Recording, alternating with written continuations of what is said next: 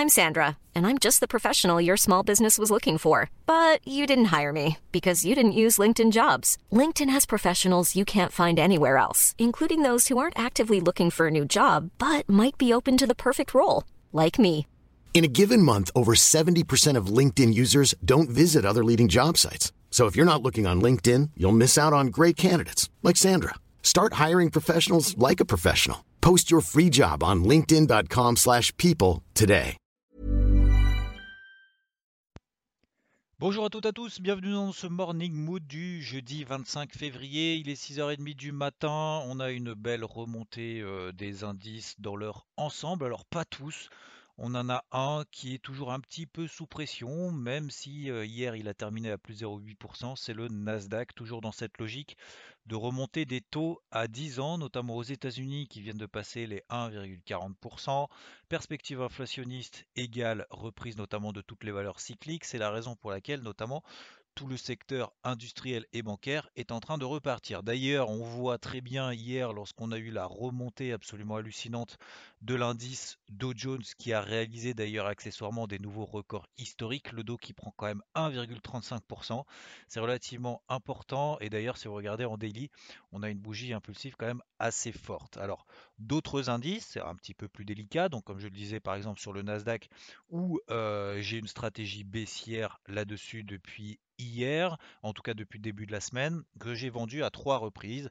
Euh, ça a fonctionné deux fois et la troisième, je suis finalement proche de mon niveau d'invalidation qui se passe juste au-dessus des 13 370. Alors, ça a été d'ailleurs un petit peu peut-être mon erreur hier. Je vais vous partager aussi dans ces morning mood du coup peut-être ma boulette du jour en espérant que j'en fasse quand même pas une tous les jours, mais ça peut tout à fait arriver. En tout cas, vous partagez certaines notions peut-être psychologiques et un peu au-delà de simplement des configurations en disant bah c'est aussi il fallait acheter. Ça c'est un petit peu facile après coup. Ma boulette, ça a été peut-être d'être concentré justement un peu trop sur cette stratégie baissière sur le Nasdaq, pas parce qu'elle n'a pas fonctionné, puisque encore une fois elle a fonctionné à deux reprises. La troisième, je suis encore en position euh, et très probablement je serai invalidé aujourd'hui, on verra bien. Mais ça a été d'être trop focus là-dessus et donc de ne pas euh, continuer à travailler d'autres euh, plans, d'autres stratégies, d'autres finalement scénarios que j'avais envisagés et qu'on voyait d'ailleurs très bien que Dow Jones était nettement plus surperformant que ces deux autres homologues, le SP500 et le Nasdaq, qui eux sont composés de, techno. c'est notamment cette belle tenue des 31 200 points et de pouvoir continuer justement à travailler. On l'a vu hier en fait, le Dow Jones lorsqu'il a ouvert, on a eu un tout petit gap baissier. Contrairement d'ailleurs au Nasdaq qui était quasiment à moins 1% à ce moment-là.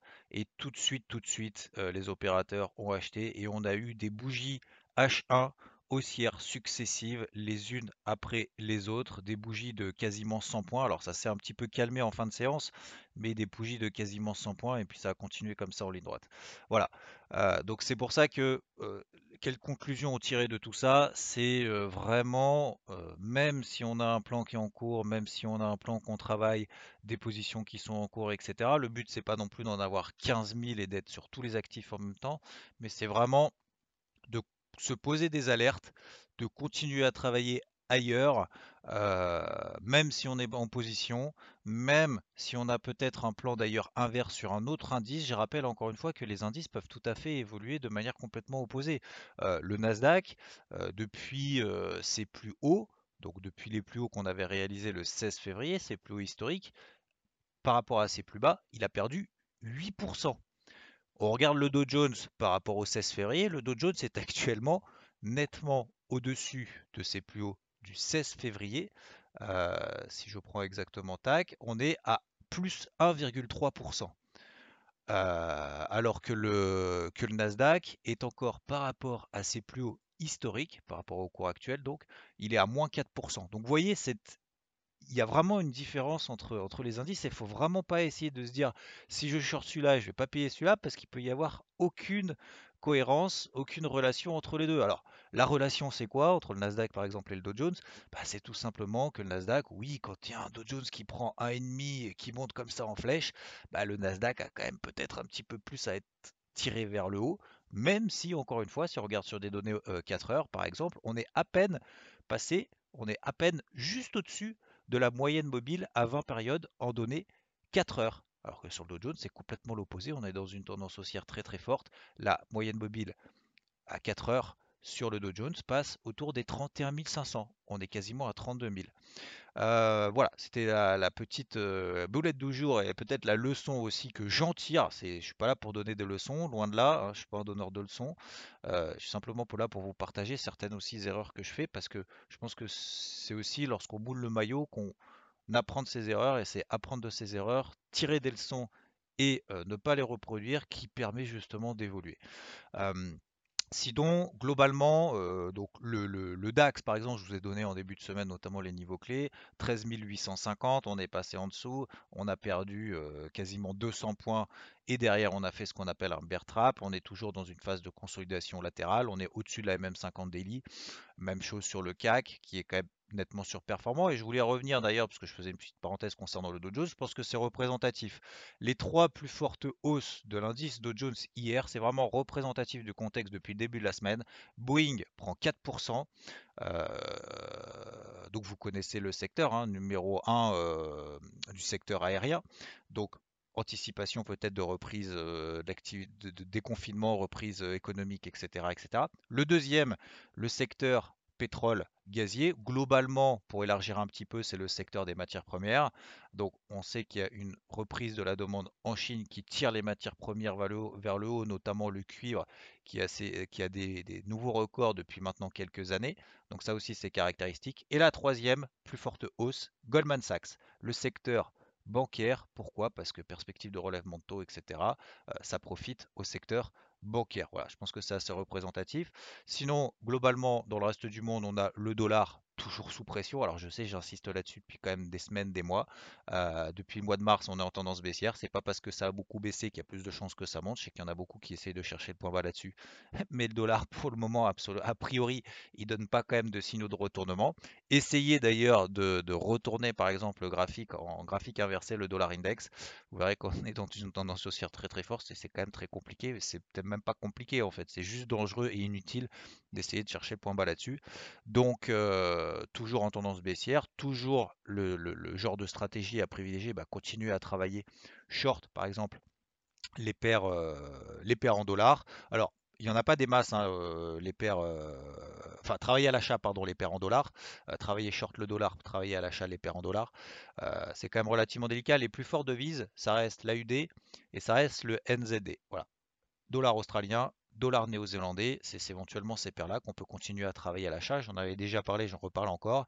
Vous prenez toutes les unités de temps, horaire, daily, weekly. On est sur des unités de temps, euh, sur des tendances haussières sur toutes les unités de temps. Donc, il euh, faut continuer à privilégier ça plutôt que d'essayer de chercher les points de retournement. Concernant euh, les cryptos et notamment le Bitcoin, alors globalement, c'est une petite pause qui s'est imposée et je tout le monde le dit, voilà, c'est salutaire, c'est bien qu'il y ait etc. Bon, ça, vous le savez. Euh, maintenant, concrètement, on a notamment sur le Bitcoin, pour reprendre cette paire-là, on va pas toutes les prendre, mais sur le Bitcoin, on a en donné H4. Si vous mettez sur cette unité de temps, vous prenez le point haut, c'est-à-dire les 58 400 dollars, et le point bas, les 45 000 dollars. À la louche, vous tracez un niveau de 50% de retracement de ces mouvements-là. Vous savez que je travaille beaucoup avec ces niveaux de retracement ça vous donne autour des 51 500. Ça tombe bien, 51 500, c'est un niveau horizontal qu'on a construit depuis maintenant euh, hier. Ça correspond également à la moyenne mobile 20 périodes en données H4. Ça correspond pas très loin à la moyenne mobile 50 périodes H4 qui elle est plate. Donc on est en tendance baissière euh, à très court terme. On est en tendance neutre à court terme. Pour ça, j'utilise les moyennes mobiles 20 et 50 périodes sur une unité de temps H4. Donc, tant qu'on reste sous les 51 500 dollars, ça correspond également à, euh, on la borne base d'une figure d'élargissement haussière, là aussi en données H4 dont on est sorti par le bas depuis qu'on a rompu les 52 000 dollars. Donc finalement, ça correspond à une énorme zone technique qui pour le moment ne cède pas. Donc ça sera le niveau clé à surveiller. Deuxième niveau clé quand même important, c'est les 40 000, 42 000 dollars. Je pense que celui-là, tout le monde l'a vu. C'est les plus hauts qu'on avait réalisés en tout début d'année, 9 janvier, lorsque le Bitcoin était repassé sur les 42 000 dollars. Enfin, repassé, passé pour la première fois, au contraire, sur les 42 000 dollars. Ça correspond également à la même 50 daily. Donc ce gros niveau des 40 000, 42 000 dollars, ça sera un niveau quand même très important à surveiller. Mais on voit quand même globalement, hein, les cryptos, on se dit ouais, ça y est, sont, euh, elles sont hautes, etc. Euh, ça serait bien que ça perde 30, 40, 50%. Et en même temps, euh, elles tiennent quand même la route. Et j'ai plus l'impression, d'un point de vue psychologique, qu'on est, les opérateurs sont plus en train de se dire si je lâche mes cryptos, bah finalement, je suis un peu dans le dans le caca parce que si jamais derrière ça explose à nouveau, bah, ça va être très compliqué de reprendre le train en marche. Donc on a l'impression que les, finalement les vendeurs potentiels en tout cas n'activent pas le bouton pour le moment, en train de se dire bah, les vendeurs finalement qui voulaient le vendre, on l'ont fait et les autres sont en train de, tenir tout simplement leur position parce que si jamais euh, on loupe la, prochaine vague de hausse, ça va être très compliqué d'accompagner. Donc il vaut peut-être mieux ne pas les vendre et euh, attendre de voir un peu ce qui se passe. Et c'est peut-être ce qui est en train de se passer sur le marché des cryptos en ce moment. Donc phase de consolidation, les deux grosses zones, 51 500 et 42 000 dollars. Euh, très peu de statistiques macroéconomiques, comme vous le savez, cette semaine. Et voilà, ça va être peut-être une séance un petit peu plus délicate parce qu'encore une fois, lorsqu'on est comme ça sur des records historiques, notamment sur les indices, sur des plus hauts quand même, soit annuels, soit historiques, c'est délicat de prendre des décisions, euh, soit de se mettre en face euh, d'un rouleau compresseur et puis euh, en espérant que ça baisse derrière, même si on est peut-être sur des niveaux techniques, des, bornes hautes de canaux ascendants, etc. etc. Euh, donc c'est difficile de se placer à la vente comme ça. C'est difficile aussi de se placer à l'achat parce qu'on se dit bah on a loupé tout le mouvement de hausse peut-être potentiellement on, rentre maintenant à l'achat un petit peu n'importe comment et du coup on a un ratio potentiel par rapport au risque que l'on prend finalement pas très intéressant. Donc euh, je l'avoue en tout cas, pour moi ça va être une séance euh, très probablement d'observation même si encore une fois, globalement, on l'a vu sur les indices, on l'a vu par exemple sur le dollar, on l'a vu sur les cryptos. Et d'ailleurs, l'or et l'argent, toujours la même chose. Hein. L'or, euh, l'argent ce matin, plus 0,5%, or, moins 0,3%. Toujours une surperformance de l'argent par rapport à l'or, ça sera le mot de la fin. L'argent qui est repassé au-dessus des 27,95, 28 dollars, qui est déjà le franchissement d'une première résistance qui est quand même relativement importante. Si ça vous intéresse, je vous suggère de le regarder, notamment en données H4. Je vous souhaite une excellente journée. Merci encore pour vos commentaires concernant le Morning Mood tous les matins. Je vous dis à plus tard. Ciao, ciao.